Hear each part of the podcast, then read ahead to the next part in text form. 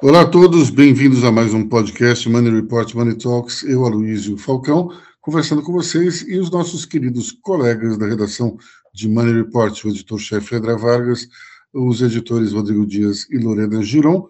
Nós vamos falar sobre o que mais importante ocorreu na semana no mundo da política e da economia, é, começando por um caso lamentável. É, ocorrido justamente nos bastidores de um debate entre os candidatos a governador de São Paulo, envolveu um, um deputado estadual, Douglas Garcia, e a jornalista Vera Magalhães. É um episódio lamentável porque o deputado partiu para cima da jornalista é, e, de uma forma bastante agressiva, é, disse que ela tinha que revelar as bases do contrato que ela tem com a TV Cultura, no qual ela ganhava, segundo o deputado, 500 mil reais, meio milhão de reais. Bom, é, isso, na verdade, isso já foi muitas vezes é, divulgado. Vera Magalhães ganha 20 mil reais por mês para ancorar o programa Roda Viva, e ela já divulgou o facsímile do contrato dela inúmeras vezes. Então, se vê que claramente uma, uma tentativa de, de, se criar uma narrativa contra Vera Magalhães, mas contra o jornalismo de maneira geral. É, a, a, lógica dos bolsonaristas é: se está falando mal do governo, é porque tem alguma razão econômica. É a mesma lógica que confronta os bolsonaristas aos cineastas, aos artistas de maneira geral. Ou seja, eles acham que esses artistas são contra o governo porque recebiam dinheiro da Lei Rouanet no passado. Em primeiro lugar, ninguém recebe dinheiro da Lei Rouanet. Você recebe uma autorização para procurar empresas que tenham imposto a pagar para que é, direcionem uma parte desse tributo para uma produção artística. Agora, é, eu acho interessante demais esse tipo de, de pensamento, porque ele revela muito.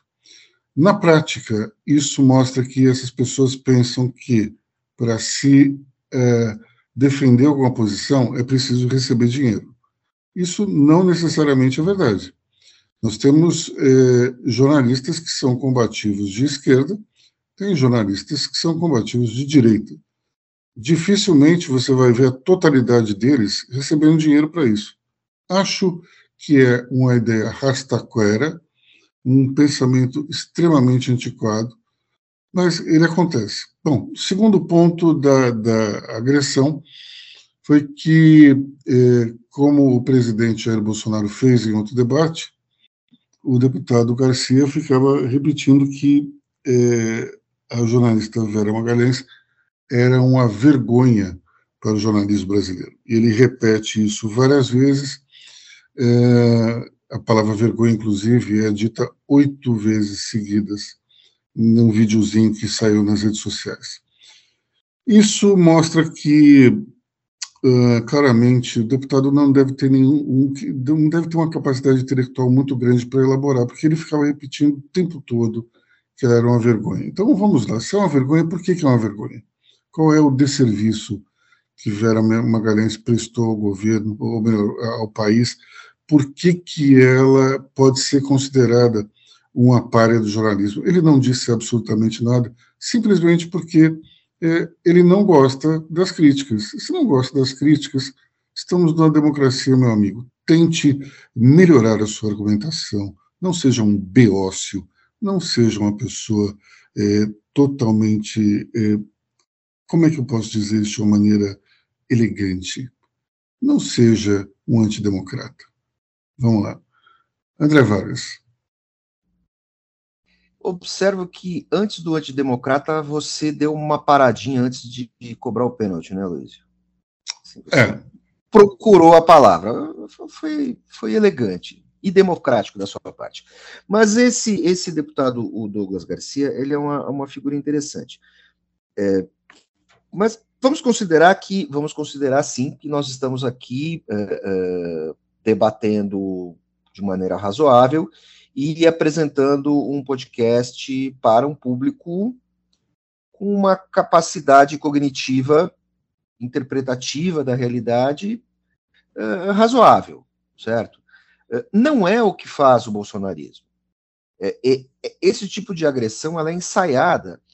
E ao dizer, é, ao oferecer essa denúncia de que ela ganha um dinheirão e tal, uh, e repisar essa história do contrato, ele está, de fato, apresentando, sim, uma narrativa fácil para o seu eleitorado. E uma narrativa fácil para colocar ele, Douglas, e o presidente Bolsonaro como vítimas. Mas é uma explicação. É, isso é uma explicação fácil. O, o, o, bolsonarismo tem um mérito. Ele é muito didático. Muito didático uh, na sua boçalidade e na sua agressão.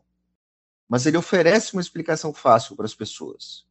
O cara que está ali meio desprevenido, naquela bolha de grupo de WhatsApp, o sujeito mais é, desfavorecido né, cai nessa. Cai nessa explicação fácil. Vergonha, vergonha, vergonha. Né? E, e, e não é assim que se faz política e não é assim que se tratam as pessoas na rua. Agora querem dizer que o Douglas Garcia foi vítima porque o, o jornalista Leão Serva tirou o celular dele e arremessou longe. Na verdade, é fato. Né? Tirou o celular ali também, naquela troca de agressões, houve uma agressão. Mas assim, uh, uh, um denunciante bolsonarista sem o celular na mão, ele é brochável. É, mas a gente tem que. Você tirou um instrumento de argumentação política dele, que é, ele não estava lá para discutir. Ele estava lá para causar e postar aqui na rede social. Ponto. Isso é verdade, mas a gente tem que reconhecer que a atitude do Léo Serva foi, é, de fato, exagerada. Eu entendo as razões pelas quais é, ele acabou fazendo isso, mas eu acho que se você é, age ou reage agressivamente, você simplesmente coloca isso tudo num caldeirão que não tem fim. É, no fundo, no fundo, o deputado Douglas Garcia estava lá para provocar a jornalista Vera Magalhães para que ela tivesse uma reação semelhante à de Leão Servo. Ela não teve. Ela foi, ela conseguiu se controlar.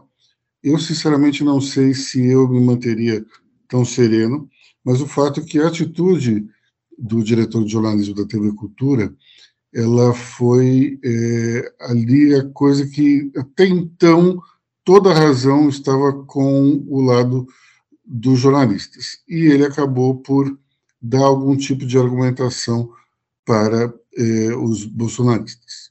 Vou fazer uma defesa não completa.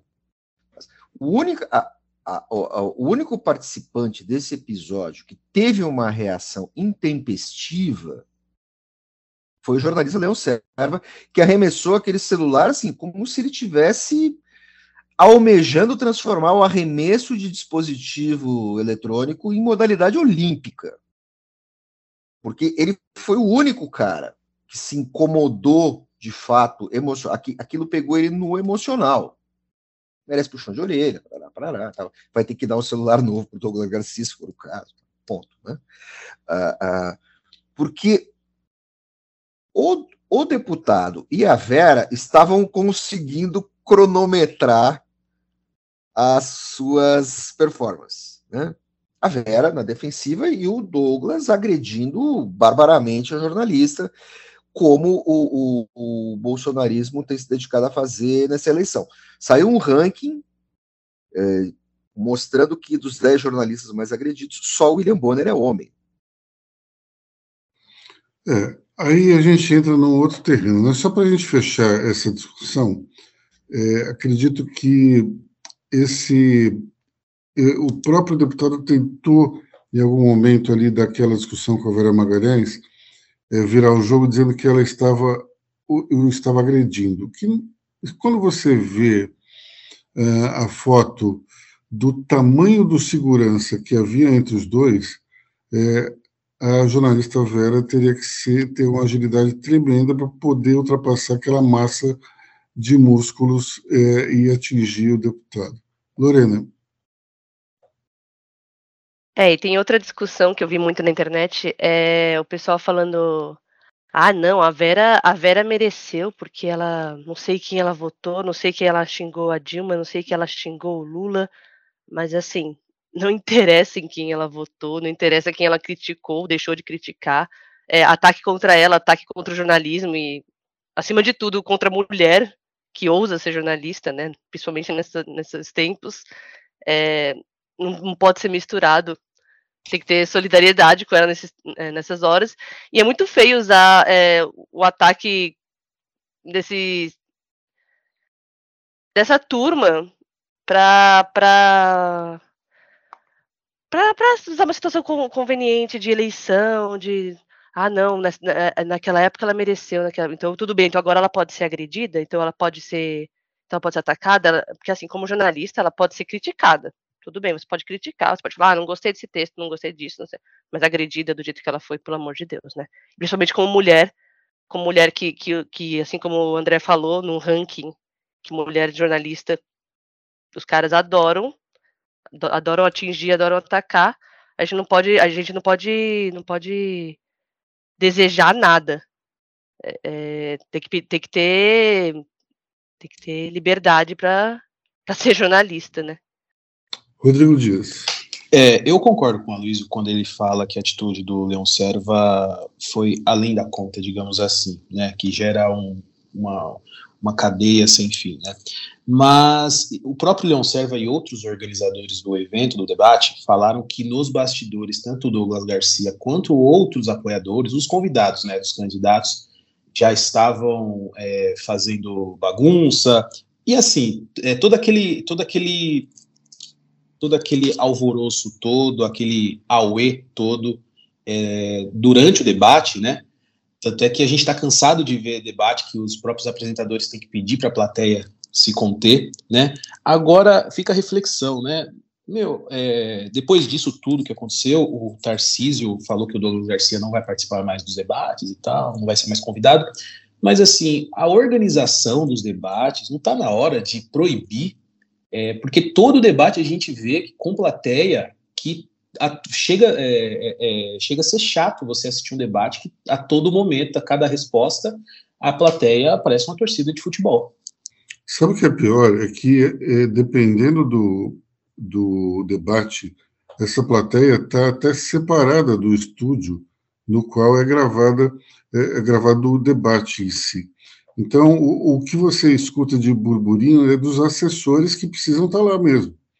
É, é um tanto quanto complicado, né? Mas é, antes da gente passar para o próximo assunto, que é justamente esse ranking aí de jornalistas mais atacados, eu queria lembrar é, palavras ditas pela Natuza Neri é, sobre esse episódio.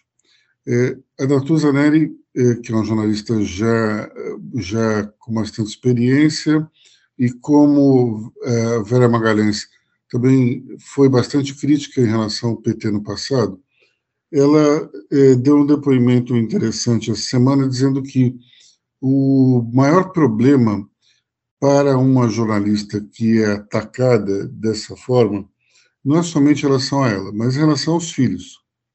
Porque esse tipo de agressão psicológica e verbal, ela também é dirigida às crianças, nas escolas, é, pelos colegas que são insuflados pelos pais. Então, nós temos uma situação que é muito mais complexa e sofisticada do que simplesmente um idiota é, assediar uma jornalista nos, nos bastidores de um, de um debate. É muito pior porque você tem toda uma orquestração em cima de profissionais que estão dando a sua opinião. Você não gostou? Infelizmente, a vida é assim. É, é, tudo você não terá e você vai escutar opiniões contrárias. É, a gente tem que respeitar a opinião é, dos outros. Eu nem sempre concordo com o que diz a Vera Magalhães, é, mas é, o que esse episódio nos ensina é que mesmo aqueles que discordam da Vera podem ficar do lado dela agora por conta disso. É, mais interessante que, ao mesmo tempo, como disse Lorena, alguns petistas que têm mágoa da Vera porque falou mal da roupa da Dilma na posse, porque criticou o, o discurso que o Lula fez no velório da dona Marisa. Tudo isso vem à tona nessa hora e mostra que existe uma semelhança muito grande entre o bolsonarismo radical e o petismo radical. Vamos falar então é, desse ranking, André? Você tem aí?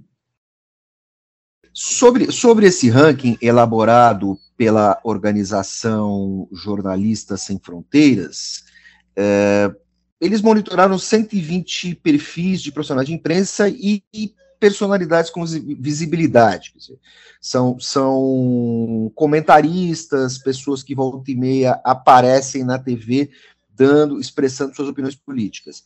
É, em primeiro lugar está a Vera Magalhães, certo? que recebeu 27 mil mensagens de ódio.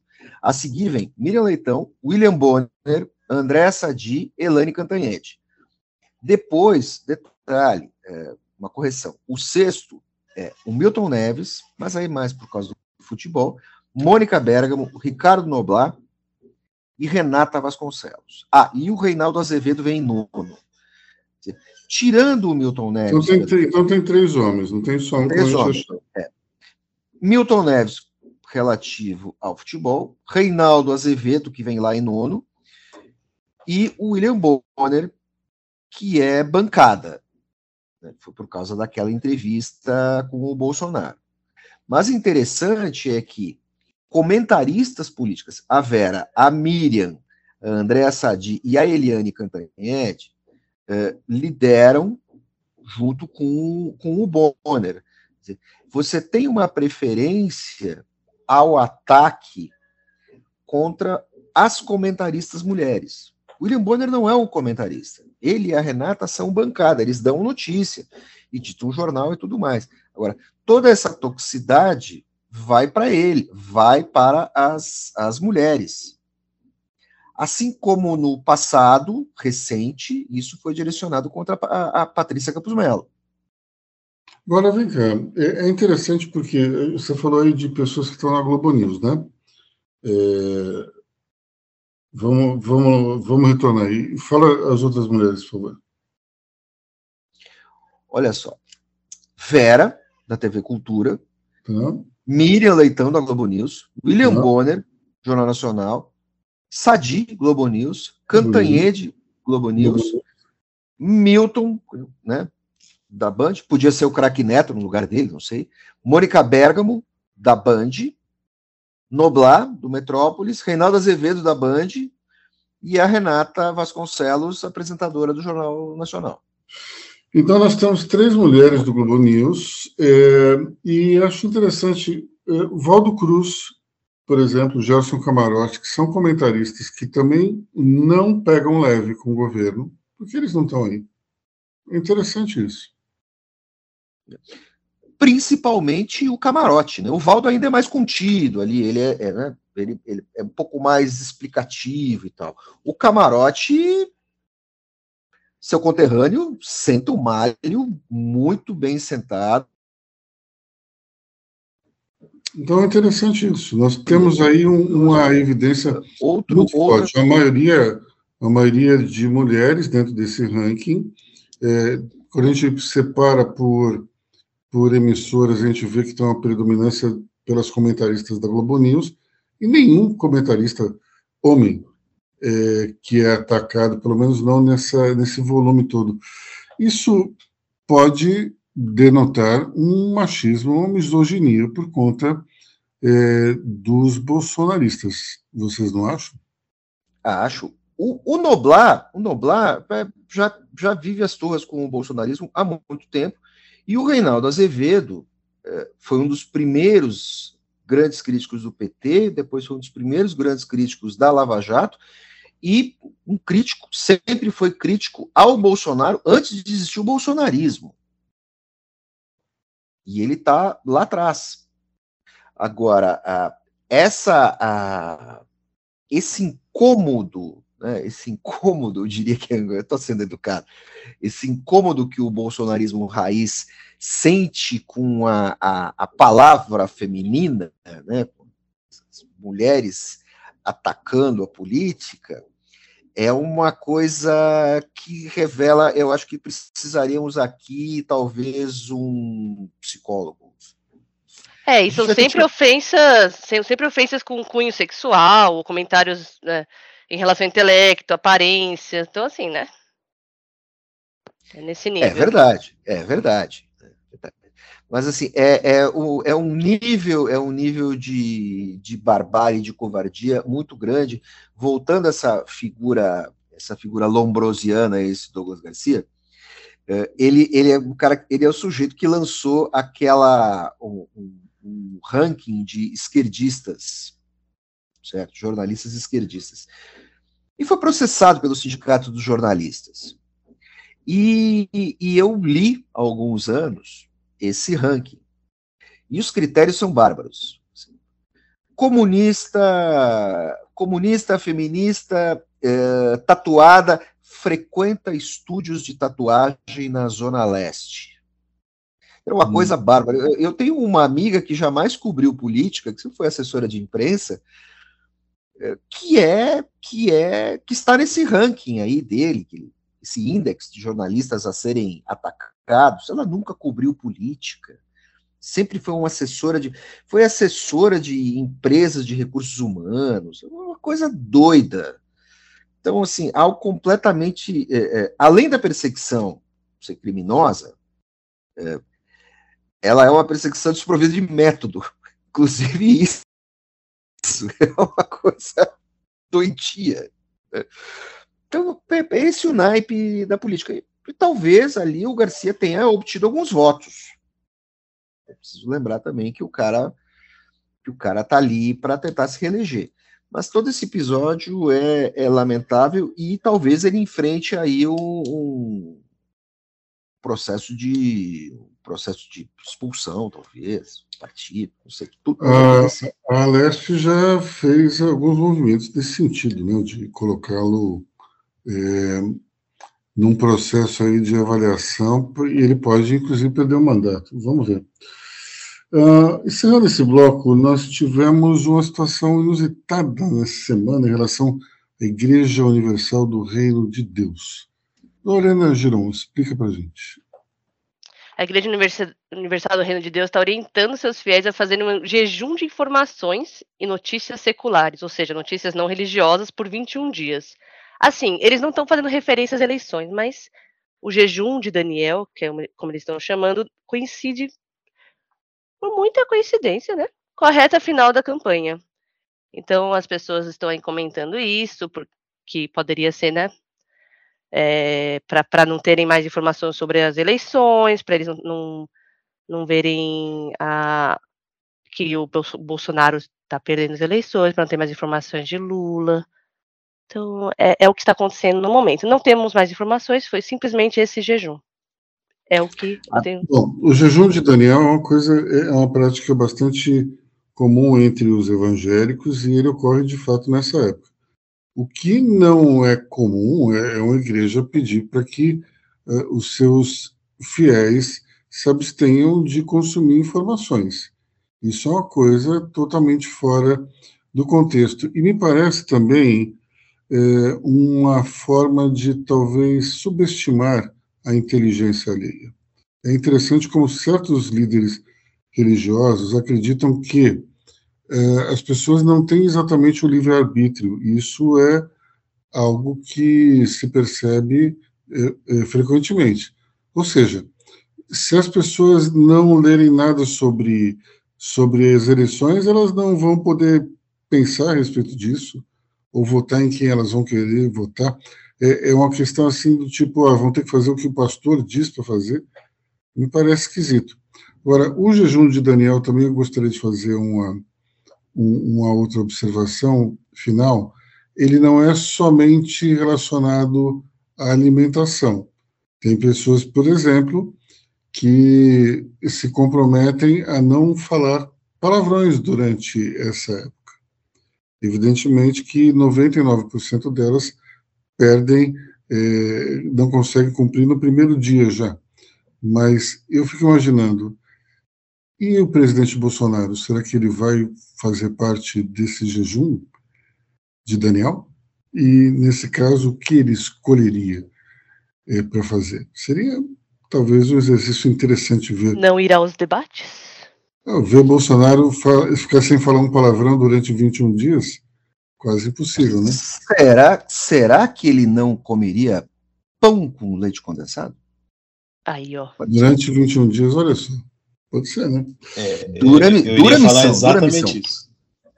Bom, é, tivemos aí nessa semana uma. Começou a semana com uma certa polêmica em torno do Tribunal Superior Eleitoral, é, falando, é, é, num determinado momento, pareceu que os militares, o Ministério da Defesa, tinha feito um acordo com o TSE para monitorar, fazer uma votação paralela. No final das contas, era mais um teste com aparelhos.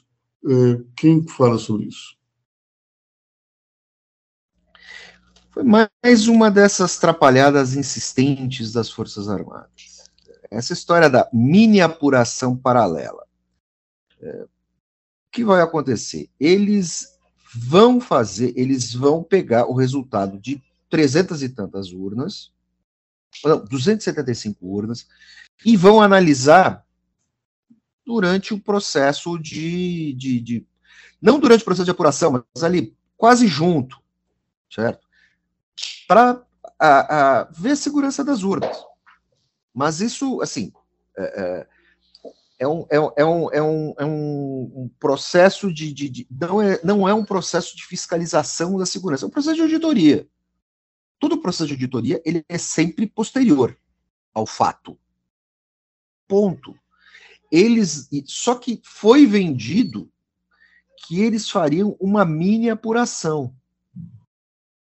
Foi vendido pelo o exército, as forças armadas eh, eh, venderam essa ideia, certo? Em parte para contentar Bolsonaro e, e em parte para se livrar da pressão que recebem. E o, o, o rebote disso foi muito pior, né? O rebote disso foi muito pior, porque eles não têm nenhuma autorização do TSE para fazer isso para fazer a, a, fiscalização das urnas. Quem faz a fiscalização das urnas é o TSE por meio dos, dos TRS. Eles podem auditar. Se você vai auditar 15 minutos depois ou um ano depois, é outra coisa. Mas eles. O, que, que significa essa auditoria? A auditoria não fiscaliza, não interdita, ela presta relatório. Então, essa conversa durou um dia. Certo? Durou um dia. E aí, nos bastidores, se criou um mico tremendo para cima do ministro da Defesa. Porque ele, ele ao divulgar que o, o Ministério da Defesa faria a, a mini fiscalização das urnas, estaria incorrendo em desvio de finalidade. E é preciso lembrar que o ministro da Defesa é um general da reserva, é um general de pijama, ele é um civil hoje. Ele é um funcionário público aposentado. Ele pode muito bem tomar na cabeça uma ação do TSE e do STF.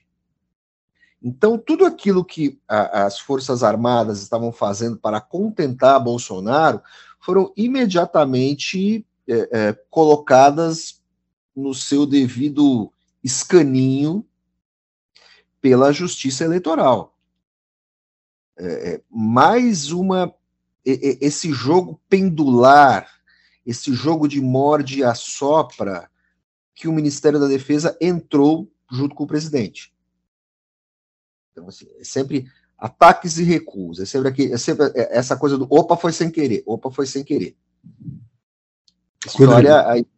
Viu, André? Inclusive, no final das contas, a, a, as Forças Armadas vão fazer um, um, um, teste nos equipamentos biométricos, no final das contas, depois dessa lambança toda de que a gente não sabe também quem foi o autor, né? Que, da, da, de quem partiu a informação das Forças Armadas que eles iriam fazer essa mini apuração paralela.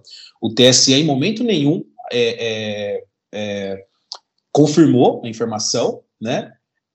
E quando, quando, quando era chegada a hora do, do, do Alexandre de Moraes é, comentar sobre isso, as próprias Forças Armadas soltaram uma nota falando que é, não existia aquela possibilidade de apuração paralela.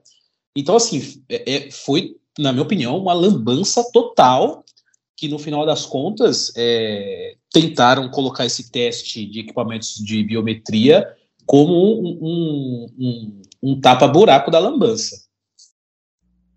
Bom, e depois ninguém assumiu. Caso... Fala, Ninguém assumiu a paternidade disso, porque uhum. seria um problema. Você está desafiando a justiça. Só isso, Luiz. Vou aproveitar então esse gancho que é ninguém assumiu a paternidade para perguntar para vocês, é, tirando André Vargas, que vai se lembrar bem, quem se lembra do caso do atentado do Rio Centro?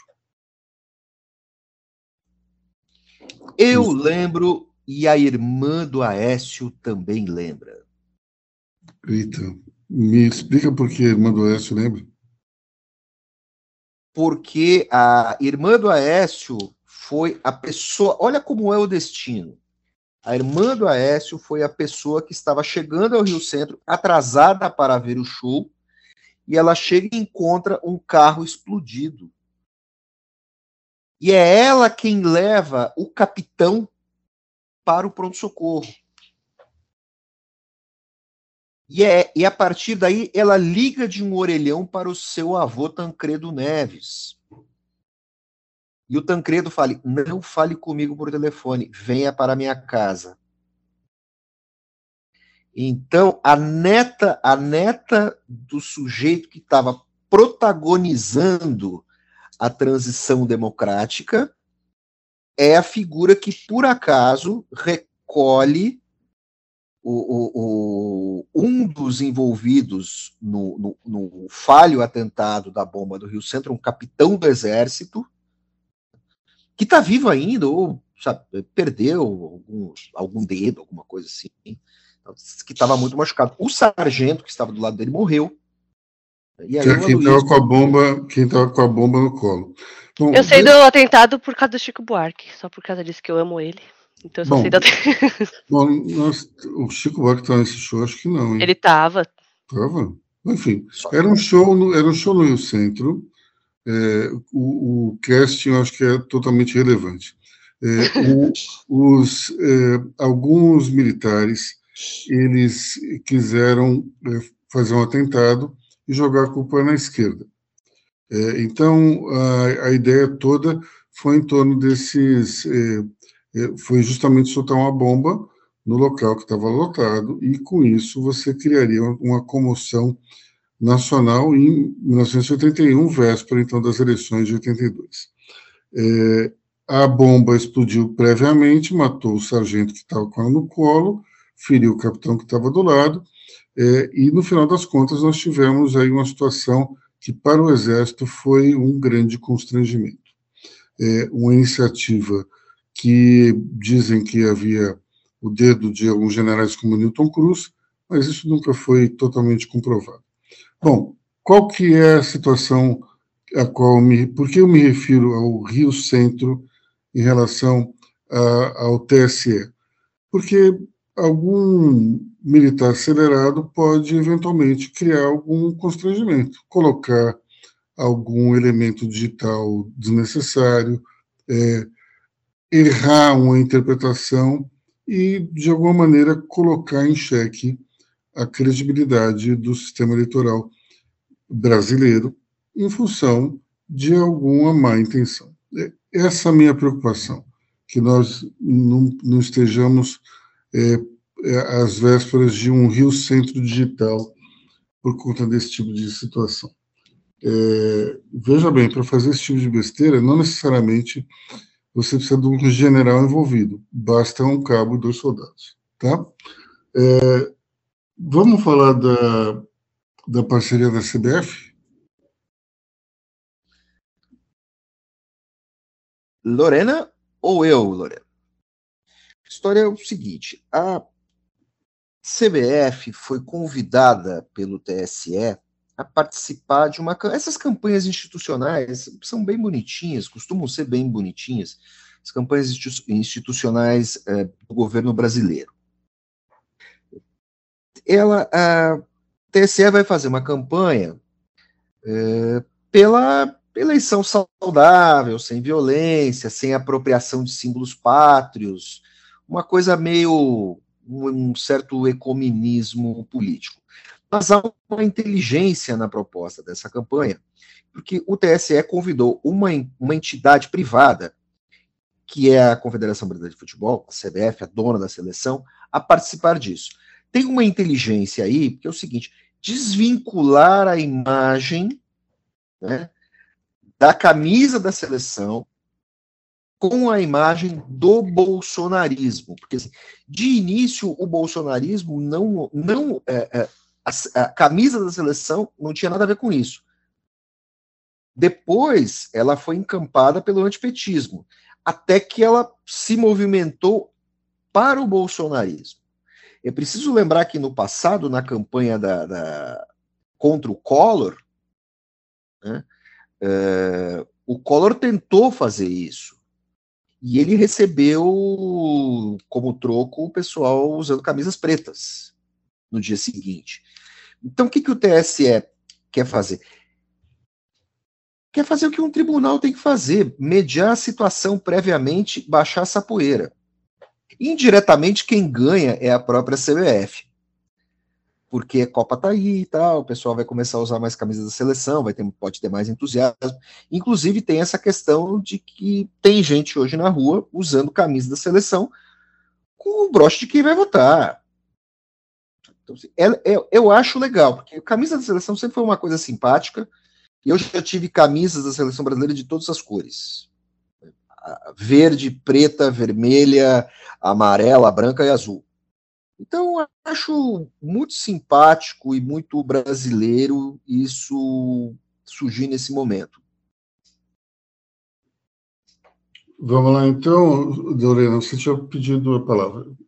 É, eu só ia comentar que até ano passado, quando tava, o pessoal estava comentando de Copa, as pessoas que eu conheço, muita gente falando, ah, não, eu, eu sou de esquerda, eu vou comprar uma da AliExpress vermelha, escrita CBF.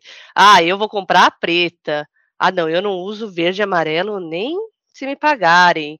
E agora, recentemente, eu tive amigos que compraram a nova, a, a da oncinha, tive outros que compraram azul. Então, assim, eu acho que eu acho que essa campanha assim da CBF de desvincular para ser a favor da democracia, para voltar para esse espírito da Copa, sair um pouco de Bolsonaro, né, sair dessa coisa de, nossa, o Brasil é nosso, o Brasil é sei lá o quê, tá funcionando. Eu tenho certeza que está funcionando e agora no, no, espírito da Copa, principalmente depois das eleições, vai, vai voltar com tudo, assim. Então eu acho bem legal a gente resgatar a bandeira para voltar para esse espírito, né, que, que é nosso país mesmo, que, que, que é um povo que gosta que gosta disso, que gosta dessa alegria. Então, eu, é, vendo assim, pelo menos pela minha, pela minha panela, eu acho que está dando certo. Eu acho bem bacana. Vamos encerrar com, com a entrevista que o André Vargas fez com a candidata Soraya Tornick, né, uma sabatina que, por sinal, ficou registrado em reportagens aí pela grande imprensa. Vamos lá, André, como é que foi a sua conversa com a senadora Soraya Tornick? Uma conversa interessante. Soraya Tronic é uma política muito razoável, ela não fugiu da escrita e, e ela repisou uma coisa. Nesse momento, até deixei claro para ela que parecia que ela tudo indicava que ela não teria nenhuma chance de chegar ao segundo turno. Ela está em sexto lugar. Mas eu acho que uma eleição, assim, quem tem alguma ideia a apresentar e tem força política para isso, tem que se apresentar. E ela tem, e ela defende o resgate de ideias liberais que o próprio governo Bolsonaro abandonou. Lembra, ela deixou muito claro que o Bolsonaro não era um liberal, abraçou essas ideias quando lhe foi conveniente e a parte e foi embora, desembarcou dessa em nome de um populismo, do populismo bolsonarista. E ela defende reformas, ela defende reformas tributárias, tentou explicar um pouco mais aquele velho mantra do imposto único, que não é exatamente o imposto único criado lá no passado pelo, pelo vice dela, que é o Marcos, professor Marcos Sintra. Então, assim, foi foi um, um, um, uma sabatina bem razoável. Eu só acho que, em termos eleitorais, ela ainda não achou o personagem. Porque eles trabalham muito a explicação e a racionalidade. Eles ainda não encontraram esse encaixe, não vão encontrar porque falta pouco tempo. E no final da conversa, isso está registrado, ela falou uh, do governo, por, porque, porque ela foi vice-líder do governo no Senado. E ela criticou muito esse bastidor, ela disse que era uma grande esculhambação. O governo Bolsonaro nunca conseguiu coordenar nada, porque o Senado funciona como casa revisora. Então, na hora de pegar o que foi decidido pelo Congresso e dar uma parada, em alguns momentos uh, uh, o bloco governista estava trabalhando nisso, vinha um ministro falava uma coisa, vinha outro e falava outra. Ela não precisou exatamente em que fase, se é na fase Onyx ou na fase Ciro Nogueira. É, então, isso a incomodava muito, a deixava muito de mãos amarradas. E ela fez críticas profundas ao orçamento secreto e lembrou um detalhe que passa batido por todos nós, imprensa, todo mundo, uh, que os sigilos, eles não são só referentes ao orçamento. Existem muitas outras medidas e repasses que estão em sigilo e que devem ser abertos. Tem coisa que pode ser aberta. Então, uh, uh, ela defende a abertura de todos esses sigilos, todas essas operações, e, e deixou muito claro que o, o, governo deixou de ter mão no orçamento, o executivo. Então, foi uma entrevista que, além daquele, daquela velha, aquela velha sabatina com o candidato, ela também revelou, ao final, alguns bastidores do governo.